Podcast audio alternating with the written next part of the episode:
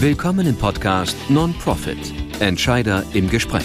Wie Unternehmen und Organisationen im gemeinnützigen Sektor fit für die Zukunft werden. Von und mit Michael Hahnert. Heute spreche ich mit Martina Playa, Vorständin der Martha Stiftung. Mit welchen Herausforderungen kämpft eine gemeinnützige Organisation, die mit ca. 1000 Mitarbeitenden zu den 100 größten Unternehmen Hamburgs gehört? Welche praktischen Möglichkeiten gibt es, Ideen für neue Projekte und grundsätzlich Innovation in einer Organisation zu fördern? Wie setze ich überhaupt einen geeigneten Rahmen für Innovation? Freut euch auf dieses tolle Gespräch mit Martina Playa. Ich sitze hier bei Martina Playa, äh, Vorständin der Martha Stiftung. Liebe Martina, ich freue mich auf das Gespräch und ich freue mich, äh, hier in euren Räumlichkeiten zu sein. Ja, das gebe ich gern zurück. Schön, dass du da bist. Vielen Dank. Martina, bevor wir zur Martha Stiftung kommen, sag doch mal was zu deiner Person. Wer bist du? Äh, wo kommst du her? Was zeichnet dich vielleicht aus? Ja, ich ähm, bin äh, Martina Pleier, komme ursprünglich aus Niedersachsen, bin aufgewachsen zwischen Göttingen und Hannover mhm und äh, habe mal in dem schönen Göttingen äh, Pädagogik studiert. Ich habe heute gerade im Abendblatt gelesen, dass die meisten Zuzüge nach Hamburg aus Göttingen sind. das ist erstaunlich. Und dachte, das habe ich auch mal gemacht vor vielen Jahrzehnten. Ähm, und habe dann äh, berufsbegleitend nochmal ähm, äh, Gesundheitsmanagement äh, studiert mit so einer betriebswirtschaftlichen Ausrichtung vor zehn Jahre her. Ja, und bin ähm, vorher, bevor ich zur Martha Stiftung kam, fast 18 Jahre auch in einer großen, komplexen diakonischen Einrichtung, eher mit dem Schwerpunkt Eingliederungshilfe äh, beschäftigt gewesen in ganz unterschiedlichen Funktionen. Ähm, da mal die Personalentwicklung aufgebaut und ähm, dann später Qualitätsmanagement dazugenommen und zum war, Schluss. War das, hier, war das hier in Hamburg? Nee, das war in Lübeck. Mhm.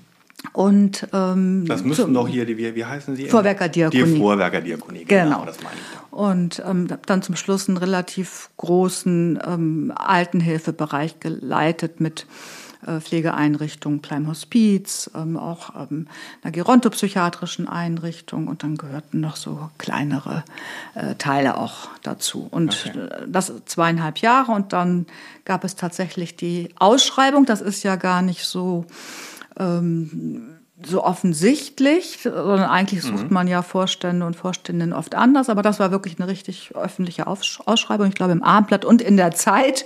Das kann man sich das heute gar nicht mehr vorstellen. Oldschool war das schon. Richtig oldschool. Und ähm, obwohl das ja erst 15 Jahre her ist. Also da sieht man auch ja. so ein bisschen, wie schnell sich Dinge äh, verändern. Ja. Ja, und seit 2007 bin ich eben in der Martha Stiftung. Ursprünglich waren wir zwei Vorstände und ich ähm, zuständig für die Bereiche äh, Pflege und Senioren, das ist der größte Bereich innerhalb der Martha Stiftung und den Bereich Eingliederungshilfe. Und mein damaliger Kollege für den Bereich Suchthilfe und eben das, was wir heute zentrale Dienstleistungen, also alles, was kaufmännisch ähm, in der Verwaltung ist sozusagen, weil unsere Vorstandsstruktur immer so war, jeder Vorstand ist für seine Bereiche sowohl inhaltlich, konzeptionell als auch wirtschaftlich zuständig. Ah ja, okay. Und irgendwann hat man dann, dann gesagt, ach, das kann die Martina auch alles alleine machen. Und jetzt bist du Alleinvorständin, glaube ich, ne? oder? Das würde ich immer ein bisschen differenziert sagen wollen. mein Kollege ist in den Ruhestand gegangen und dann war eben die Frage, welche ähm, Managementstruktur wollen wir uns geben? Mhm. Und ähm, da haben uns sehr viele Aspekte geleitet, unter anderem den auch der Zukunftsfähigkeit. Ähm, ich bin ja auch keine 35 äh, mehr. Und auch die Fragestellung natürlich, die wir jetzt alle ganz stark erleben, dass ja Menschen auch ähm, in den anderen Führungspositionen oder in wichtigen ähm, nicht Führungs-, aber Fachfunktionen ausscheiden werden. Und das war wichtige Überlegung, äh, um zu sagen, wie stellen wir uns auch im Management, in der Führung breit auf. Von daher bin ich zwar in der Funktion Vorständin, aber wir sind, verstehen uns als vierköpfige Geschäftsleitung ah, okay. mit drei Geschäftsbereichsleitungen, die alle auch äh, eine Form von Prokura haben. Das sind besondere Vertreter nach BGB. Okay. Also und, und hast du denn jetzt noch als Vorstandsvorsitzende noch einen, einen speziellen Bereich? Also bist du weiterhin für die, für die oder als, als Vor Alleinvorständin äh, trotzdem noch, für, hast du einen bestimmten Bereich? Nee, das hat sich jetzt tatsächlich okay. äh, verändert. Ich bin zwar, ähm, also die Stabsfunktionen sind bei mir äh, angesiedelt, also alles mit Personal und Qualität und ähm, Projekte und, und, und sowas, also für die Stabsbereiche, Öffentlichkeitsarbeit, aber ähm, ich habe das ist tatsächlich eine Veränderung, dass diese ähm, fachlichen Bereiche jetzt bei den Geschäftsbereichsleitungen okay. angesiedelt sind. So, also ist noch ein bisschen abstrakter geworden. Okay, okay, okay.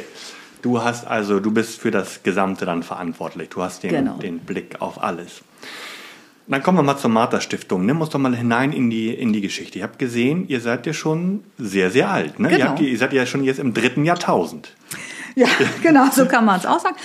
Im nächsten Jahr werden wir 175 Jahre alt und wollen das natürlich auch würdig begehen. Ja.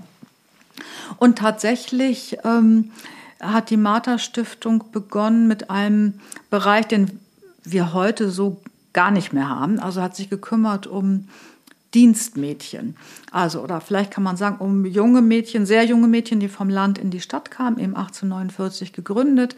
So die auch Folgen der Industrialisierung ein Stück und die hier in der Stadt einfach, ich sag mal, unter die Räder kamen. Mhm. Und im Umfeld Wicherns gab es drei Frauen, die gesagt haben, da ist noch sowas, worum man sich kümmern könnte oder worum wir uns kümmern könnten eine relativ wohlhabende Hamburger Kaufmannswitwe, die auch ein großes Haus hatte.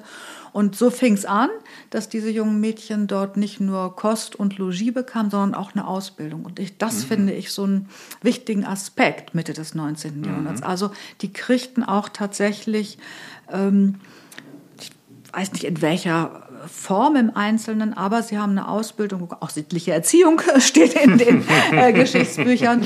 Aber die wussten ja nicht, wie man sich in so einem bürgerlichen Haushalt äh, benimmt und hatten ja keinerlei Arbeitnehmerrechte. Also wenn mhm. denen, was weiß ich, sag mal, die große Suppenterrine runterfiel, dann landeten die vielleicht auf der Straße. Also so mhm. muss man das ähm, kann man das vielleicht ganz gut verstehen und kriegten dann eben, ich würde mal sagen, Praxisanleitung. Und das wuchs und dann wurden immer mehr Praxisfelder auch aufgebaut und man zog aus vom Hühnerposten in die Nähe des Marienkrankenhauses und hat dann richtig da ein großes Marterhaus gehabt mit Säuglingspflege und Hauswirtschaft ähm, und ähm, ja, all diesen Themen, die so um die Martha, aus die die biblische Martha verkörpert, ja. eben Haus schön machen, Gäste bewirten. Ja. Ähm, das hat man so äh, da etabliert. Ja. Okay. Und dann ist aber mit, ähm, es ist, ist 43 in dem großen Bombensturm hier, Feuersturm in Hamburg, ähm, alles zerstört worden, auch das Haus. Das war ein Erbbau, Grundstück kennen wir heute auch wieder.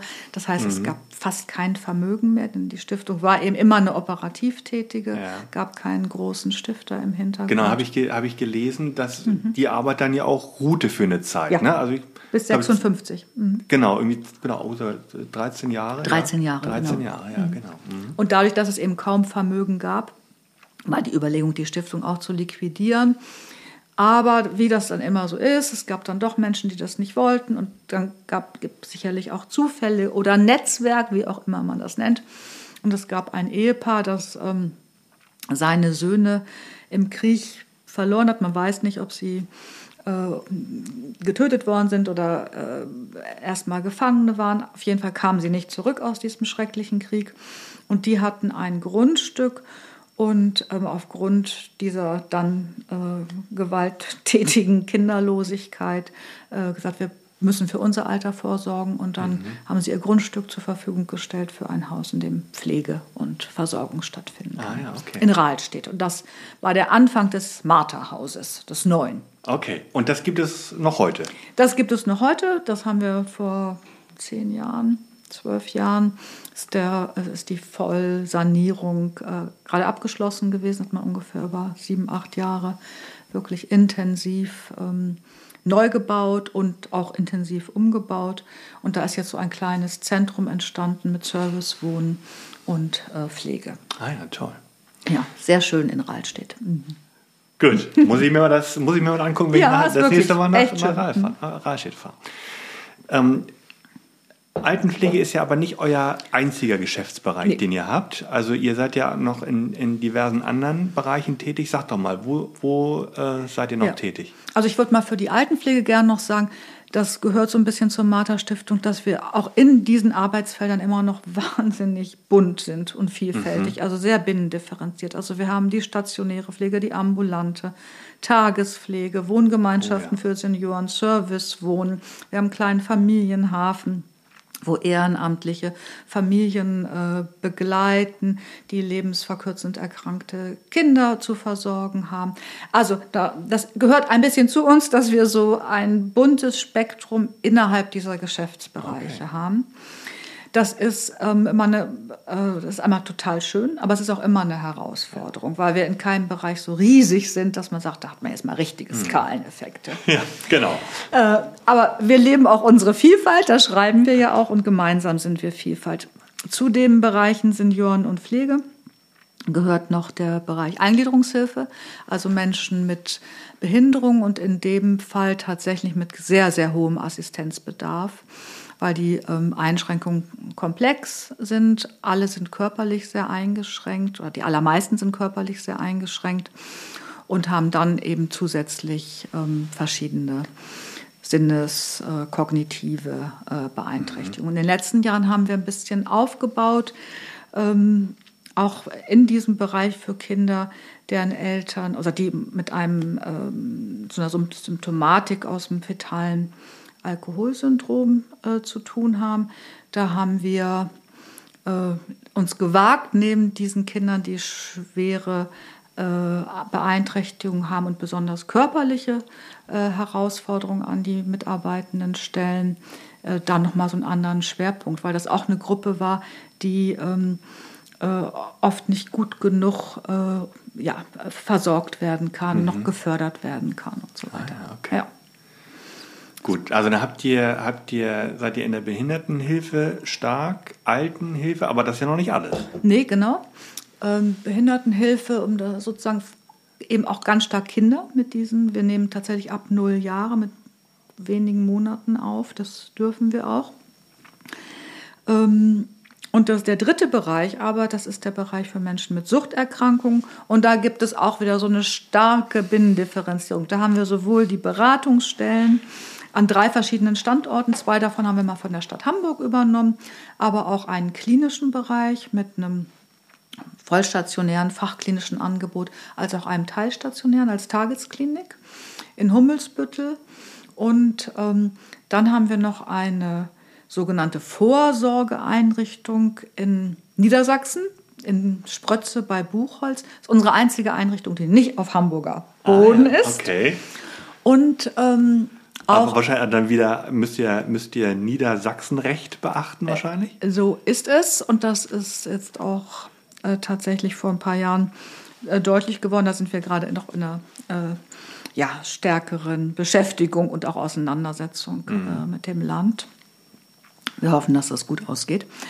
Und ähm, das dritte, der, der, der, der dritte Bereich ist ein Spezialbereich nochmal für Mütter mit Kindern im Rahmen der äh, Suchtrehabilitation, oder eigentlich ist es nicht Rehabilitation, die ist abgeschlossen, sondern es geht vor allen Dingen darum, Frauen mit Kindern ähm, zu unterstützen, dabei ein Leben ohne Sucht im Alltag führen zu können, mit ihren Kindern eben.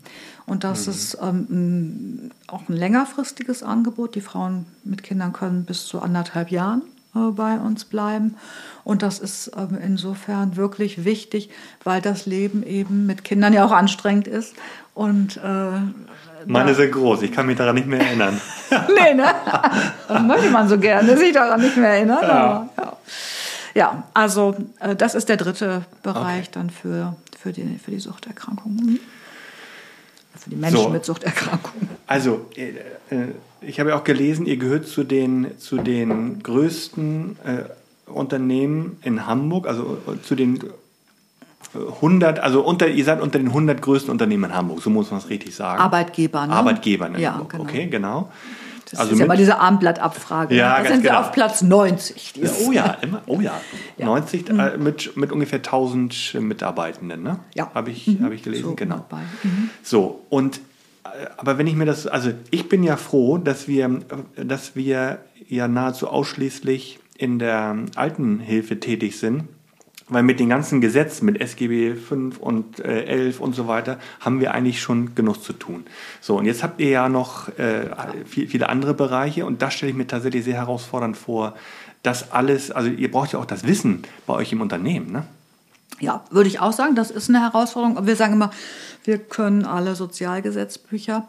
Manchmal mehr oder weniger, weil es, ähm, also ich glaube, das ist nicht die Frage, ähm, die Systeme zu begreifen, aber jeder weiß natürlich, Sozialgesetzbücher, die liest man nicht einfach, ja, sondern mhm. da in der letzten Verästelung kann immer noch was stecken, was für den ähm, Alltag wirksam werden kann.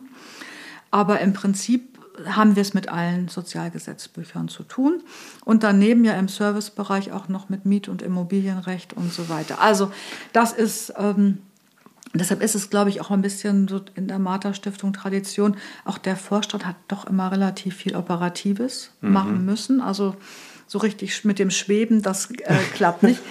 Würde auch, glaube ich, kaum jemand wollen. Das wäre ja langweilig. Aber tatsächlich bedeutet das natürlich auch, sich in viele Dinge auch einarbeiten mhm. äh, zu müssen und immer zu gucken, wie kann es denn gehen. Das war ein Teil dieser äh, Strukturveränderung vor ein paar Jahren, dass wir gesagt haben, wir brauchen diesen Bereich zentrale Dienstleistung, für den meine Kollegin Frau Friedmann zuständig ist.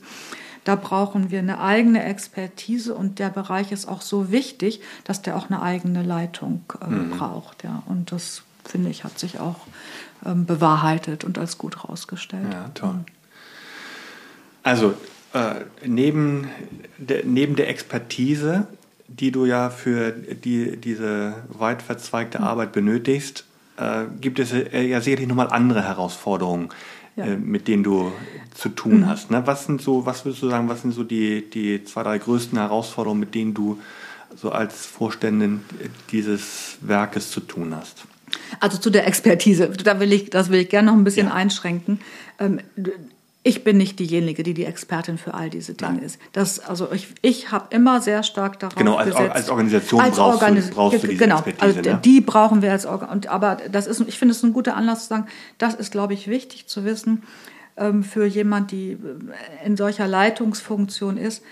Es gibt ganz viele, die wissen manches besser. Und es geht ganz stark darum, das gut zusammenzubringen. Mhm. Ja? Und auch ein großes Verständnis zu haben und so trete ich in meinem Selbstverständnis an. So ein Unternehmen managt nicht eine oder einer, allein auch nicht zwei. Das ist schon eine ganz große Kooperationsaufgabe ja, und auch Kommunikationsaufgabe. Und das ist auch wichtig für die Innovation und Weiterentwicklung. Also ich würde immer sagen, es lohnt sich ein Selbstverständnis zu haben. Ich, ich kann nicht alles und ich brauche die anderen.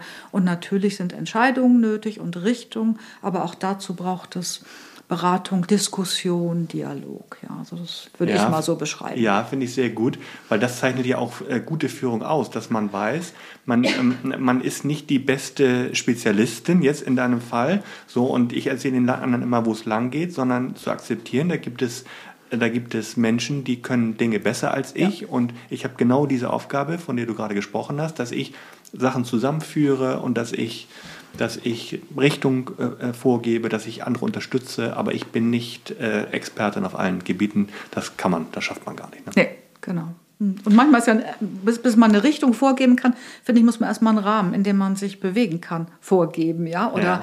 Ähm, zusammen entwickeln auch. Ja, also das ist ja, ich finde immer, ist es wirklich immer so viel vorgeben, ja, also ähm, kommt darauf an, was man für ein Bild entwickelt. Ich glaube, das Vorgeben, entsteht doch daraus, dass man sowohl wirtschaftlich als auch konzeptionell, ich sage mal, einmal sich die Karten legt und sagt, wie ist es denn und wo wollen wir eigentlich hin? Und mhm. davor ist vielleicht noch die Frage, wo können wir denn überhaupt hin in dem Rahmen, mhm. äh, den wir ja auch haben? Also ich ähm, habe ja nicht überall totale Handlungsfreiheit, sondern bin ja in einem Gerüst der Sozialgesetzbücher zum genau. Beispiel genau. Ja, und der guten wirtschaftlichen Steuerung. Und in dem Rahmen können wir was zusammen entwickeln. Finde ja. ich für mich immer den besseren Weg als das Vorgeben hätte, halte ich immer ein bisschen für eine Überschätzung. Ja, okay. Das finde ich sehr, sehr interessant. Da kommen wir gleich nochmal zu, mhm. weil, weil das interessiert mich ja auch nochmal in dem, in dem äh, Zusammenhang mit, mit Innovation, hast du gerade auch nochmal mhm. gesagt, ne? mhm. ne? innovative Konzepte. Ähm, äh, also da kommen wir gleich nochmal dazu. Vorher nochmal zurück zu meiner Frage nach den großen äh, Herausforderungen, ja. die, mhm.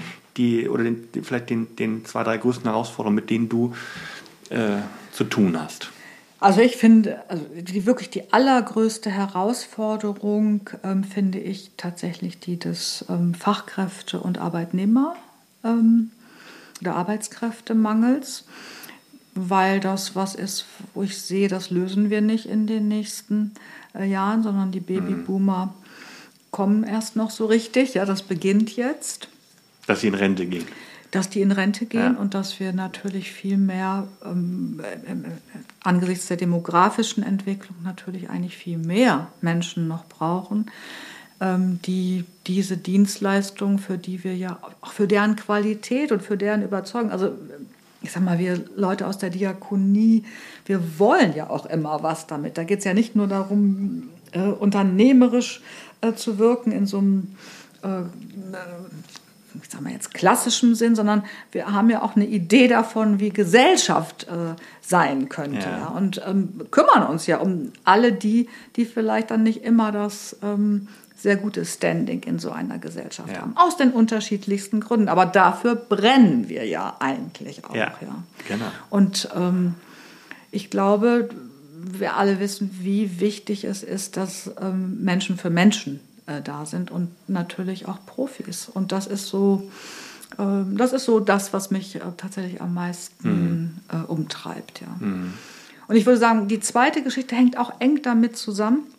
Und das ist so was, was mich immer so ärgert, dass dieses Image dieser Branche, also vielleicht insbesondere der Pflege, ja. ja. also wenn ich unsere drei Bereiche angucke, insbesondere der Pflege, dass ich finde, das ist äh, ungerechtfertigt, wie das über die Jahre ähm, doch äh, sehr, sehr angekratzt wurde, ja, von ganz unterschiedlichen Akteuren. Und wahrscheinlich haben wir selber auch unseren Beitrag äh, geleistet, nicht weil wir schlechte Arbeit gemacht haben, sondern weil wir vielleicht manchmal ein bisschen zu wenig auf unsere Professionalität und unsere Kompetenzen hingewiesen haben, als auch als mehr zu sagen, was es auch schwierig macht, in dem Bereich mhm. zu arbeiten. Ja, mhm. und ähm, das ist so was, wo ich denke, Mensch, ähm, da könnten wir noch mal eine Schippe drauflegen, dass sich dieses Image verbessert. Und das würde sicherlich auch eine Wirkung haben, dass der Fach- oder der Arbeitskräftemangel so ist es äh, nicht mehr so oder könnte helfen, den ein bisschen weniger stark ja. zu machen. Denn, denn das liegt ja auf der Hand, dass, dass junge Menschen sich ein, ein, äh, insbesondere auch einen Beruf aussuchen, der eine gewisse gesellschaftliche Akzeptanz hat. Genau. So, und äh, wenn wir, wir, wir brauchen eben Nachwuchs, so wie du das gerade gesagt hast, ja, ja. und äh, wenn der Beruf eben nicht hoch angesehen wird, dann ist es schwierig, eben diesen Nachwuchs zu bekommen oder Leute zu finden, junge Leute zu finden, die bereit sind, diese Ausbildung zu machen. Ne? Genau. Und, ähm, und ich glaube, dass alle diese Bereiche, egal ob es Pflege ist oder Erziehung ist oder ähm, Sozialarbeit, Sozial, soziale Arbeit oder soziale Pädagogik sagt man gar nicht mehr, aber das, was wir im Suchtbereich haben mit suchttherapeutischen Zusatzqualifikationen, das sind äh, alles Berufsfelder, die auf der einen Seite ganz viel Wissen und Kompetenz, also äh, was man, ich sag mal, jedem Techniker, jeder Polizistin, ähm, weiß nicht, jedem Beruf unterstellt. Nur bei uns ist es immer ein bisschen so, das könnte eigentlich jeder, aber nein, eigentlich könnte ich es nicht. Aber damit ist nicht gemeint, ich könnte die Kompetenz nicht erwerben, sondern damit ist dann immer eher gemeint, ja, es ist so ein bisschen zweifelhafte Wertschätzung. Ne? Mhm. Ne? Also ich, ich, ich könnte mich nicht so auf die Leute, auf vielleicht die schambehafteten Themen, auf die schwierigen Lebensthemen, auf die Leidensthemen einlassen. Und ähm, da wahrzunehmen, dass man dafür eine professionelle Ausbildung hat und dass, dass das die Menschen können und dass das ähm, eben Know-how erfordert, äh, Wissen erfordert, neben Empathie. Mhm. Ähm, das, glaube ich, müssen wir deutlicher äh, machen. Ja? ja? also die wirklich auch das Know-how Ja, ganz genau. Ne? Das, ist, äh, das ist wirklich ein, ein hochspezialisierter Beruf, ja. äh, den des, des alten, ich sage einfach nur den, den des Altenpflegers. Ne? Ja. Also was die wissen, wie, wie, äh, welche Weiterbildungsmöglichkeiten es da gibt. Also Genau. Das ist großartig. Und das Gleiche gilt übrigens auch für die Erzieher oder Heilerzieher. Ja. Also im Ernbusch werden neue Kolleginnen und Kollegen viele Wochen auf ein einziges Kind eingearbeitet, sagen mhm. die da. Ja? Also, ähm, weil es wichtig ist für diese Menschen, die so wenig Möglichkeiten haben, sich auszudrücken, dass das Gegenüber diese Möglichkeiten, die sie haben, zu verstehen. Und das ja. ist ähm, natürlich das Erfahrungswissen, was weitergegeben werden muss, aber auch die Möglichkeiten, das einordnen zu können. Und dazu brauche ich eben ähm, eine richtige Ausbildung und ein professionelles Know-how, methodisches Wissen ja. und so weiter. Ja, ja toll. Ja. ja, und das zweite Thema ist für mich, ähm, das hätte ich immer so gern, ich hätte immer gerne ein bisschen mehr Geld für F und E, sag ich mal. für Forschung und Entwicklung. ja, genau. Ich finde, ja. ich finde ähm, die sozialwirtschaftlichen ein, äh, Branche, die bräuchte auch solche ich sage jetzt mal Abteilungen oder es müssen gar keine Abteilungen sein, das ist egal, wie man das nennt. Letztlich brauchen sie dafür ein bisschen Geld. Mhm. Forschung und Entwicklung, Innovation heißt ja immer, ich muss auch mal was ähm, verbrennen können, in dem Sinne, dass ich mal was ausprobieren darf, was auch schiefgehen kann. Ja. ja. Und dann ist Geld weg, so ist es einfach, ja. Und solange ich das nur über Projektmittel ähm, habe, ist es nicht so richtig ernst, sage ich jetzt mhm. mal. Ja. Ähm, erstens haben wir mit den engen Spielräumen, gerade im Bereich der Gemeinnützigkeit, kaum Möglichkeiten, sowas fortzuführen, wenn es nicht besonders gefördert wird. Äh, und dann muss man auch zweitens wirklich sagen, unsere Ressourcen sind so ausgereizt äh, mit dem, was wir jeden Tag an Dienstleistung erbringen müssen, und zunehmend durch den ähm, Arbeitskräftemangel, dass ähm, ich finde, was wir machen, trotzdem, das ist wirklich eine sehr, sehr große Anerkennung und Wertschätzung wert. Denn in jedem Bereich werden immer mal neue fachliche Konzepte ausprobiert. Die sind alle belesen, die ähm, werten ihre Erfahrungen aus. Und das in einem größeren Umfang und da wirklich mal ein Konzept, mit dem man zum Beispiel auch an den Markt gehen könnte, mhm. ja, das äh, wäre schon finde ich nicht nur großartig, sondern auch eigentlich wichtig. Ja, eigentlich okay. wichtig. Das finde ich, also da wollen wir jetzt mal bleiben, weil, weil ich habe ja auf eurer Internetseite gelesen, innovativ und pragmatisch gelebte Diakonie seit 1849. Also Innovation, das scheint ja, das scheint ja bei euch in der, in der DNA zu liegen. Das hast du jetzt ja auch gerade nochmal noch mal so erwähnt. Äh, gibt es denn, gibt es denn mal so ein Beispiel für, für ein oder vielleicht auch zwei innovative Konzepte, die ihr umgesetzt habt? Also einmal kann man vielleicht sagen, damals, als, die, als es losging mit den Wohngemeinschaften für Demenz, haben wir sehr, sehr, ich glaube, wir waren die fünfte, die das in Hamburg mhm. dann äh, umgesetzt hat, auch in einem tollen ähm, Wohnprojekt am Bärenhof.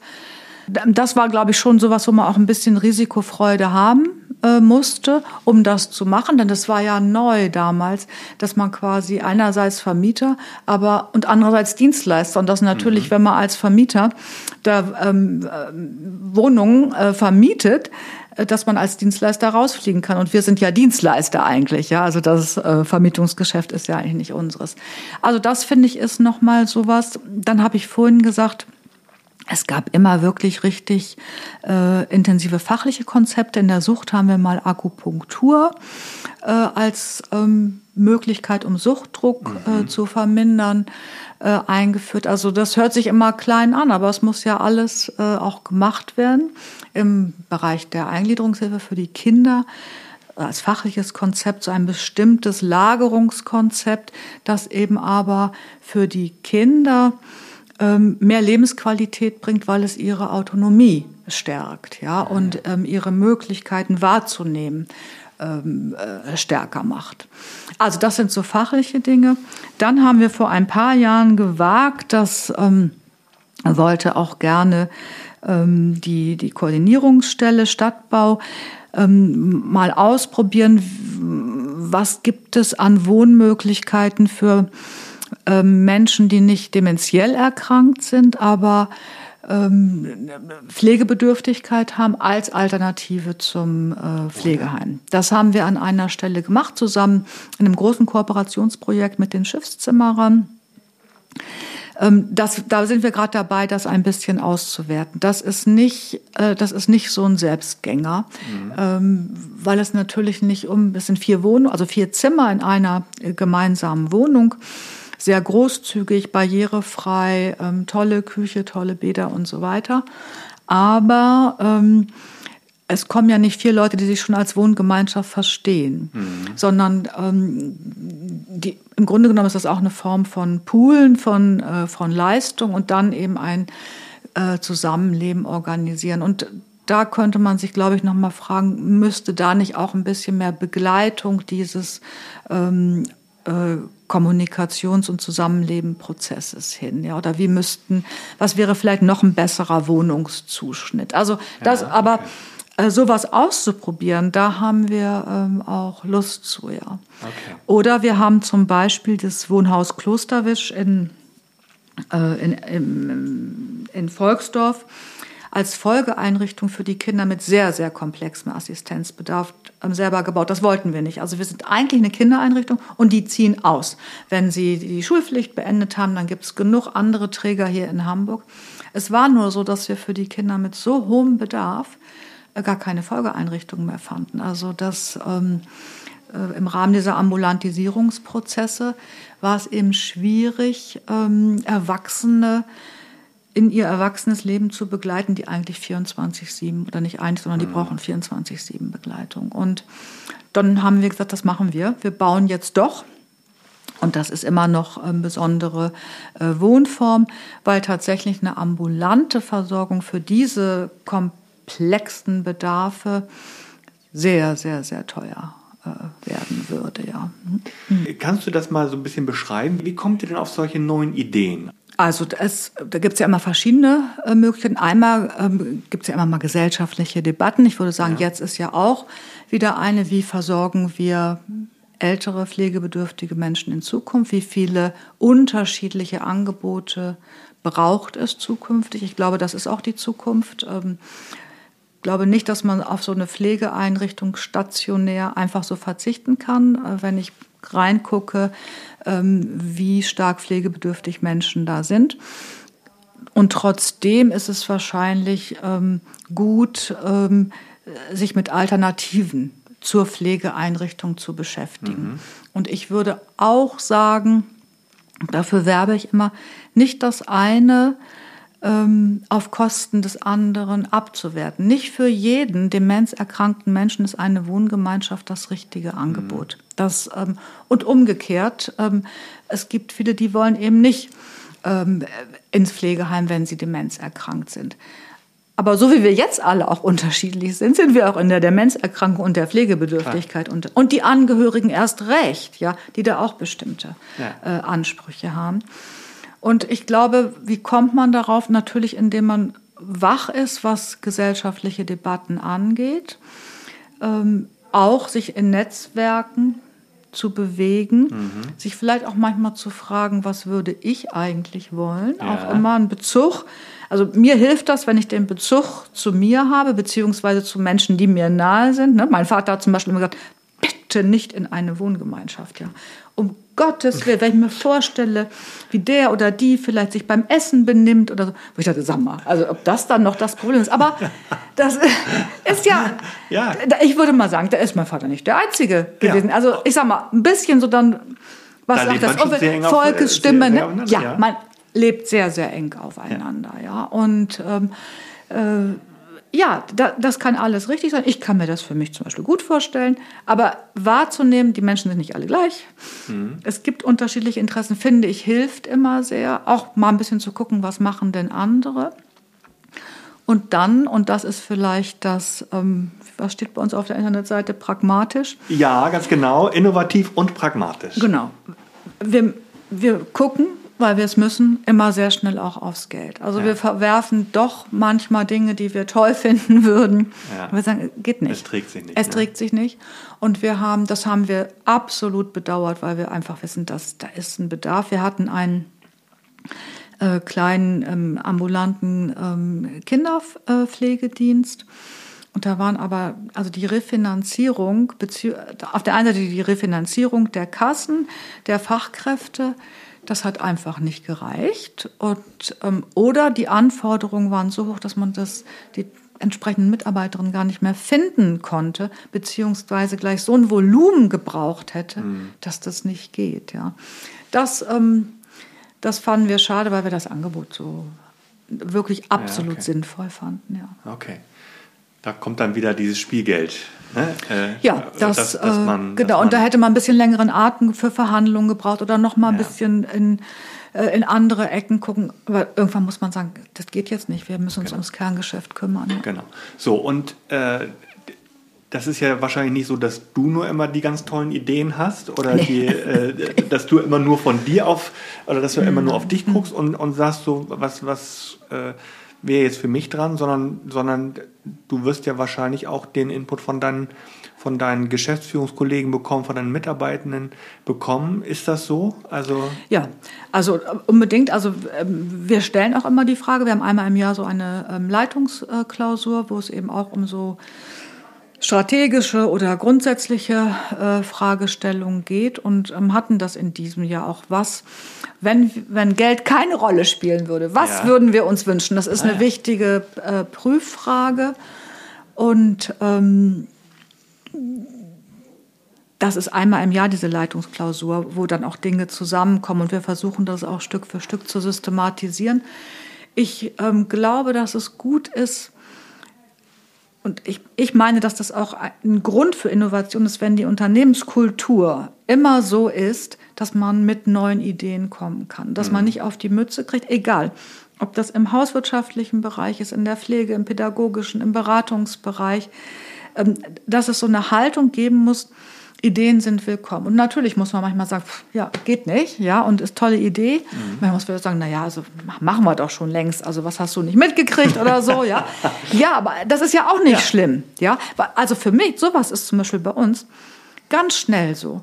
Dadurch, dass wir so diversifiziert sind und auch so verstreut. Mhm. Wir haben ja kein Kerngelände in dem Sinn, sondern wir sind an 30 Standorten in Hamburg. Bei unserer Binnendifferenziert habe ich von ja, dir gelernt. Binnendifferenziert, ja. ja. Und wenn wir da ähm, da können die Kollegen und Kolleginnen, ja. die vor Ort sind, nicht alles mitkriegen, ja. ja? Ähm, also von daher, ich finde, es muss man eigentlich immer ein Stück aufeinander hören. Und ich, und das befürchte ich so ein bisschen, wenn wir zu wenig immer so dieses Personalthema. Ne, die Schichten müssen ja besetzt werden. Mhm. Also es muss ja einfach die Dienstleistung erbracht werden, dass man daran so ein bisschen müde wird und für diese Dinge da nicht mehr genug Aufmerksamkeit ist. Ich glaube, da müssen wir uns als Unternehmen drum kümmern. Ja. Finde ich interessant, äh, wie du das beschreibst. Also auch, dass, dass du sagst, es braucht eine Kultur auch im Unternehmen, ja. dass, man, dass man auch vielleicht mal dich ansprechen kann oder auch die Geschäftsführer ansprechen kann. Und wenn dann Dinge auch mal ausprobiert werden und die nicht laufen, hast du ja auch vorhin gesagt, dass dann demjenigen nicht der, der, der Kopf abgerissen wird, sondern dass dann geguckt wird, so wie werten das aus und wir überlegen, was, was lernen wir daraus, was machen wir das nächste Mal vielleicht anders und besser. Genau, und wir wollten ähm, also diese Haltung, die wir wirklich lange haben als Martha Stiftung, und ich nehme da für mich überhaupt nicht in Anspruch, dass ich die entwickelt habe. Im Gegenteil, da gab es einen guten, äh, nicht im Gegenteil, aber da gab es einen Boden und ähm, das hat mir entsprochen, deshalb habe ich mich ja vielleicht auch beworben mhm. und das haben wir äh, weiterentwickelt. Ähm, und um das so ein bisschen verbindlicher zu machen, haben wir tatsächlich in den letzten zwei Jahren diese Führungsleitsätze Aha. entwickelt. Huch. Ähm, die wir jetzt ähm, auf ganz unterschiedliche Weise im Unternehmen auch nicht nur kommunizieren, sondern auch darüber diskutieren, weil es natürlich leicht ist, Dinge aufzuschreiben. Wir sagen immer 2080, ja. Also, obwohl wir das schon echt ein herausfordernder Prozess war, weil wir es in der, in der Corona-Zeit online gemacht haben mit 80 Leuten, die daran beteiligt waren, ja.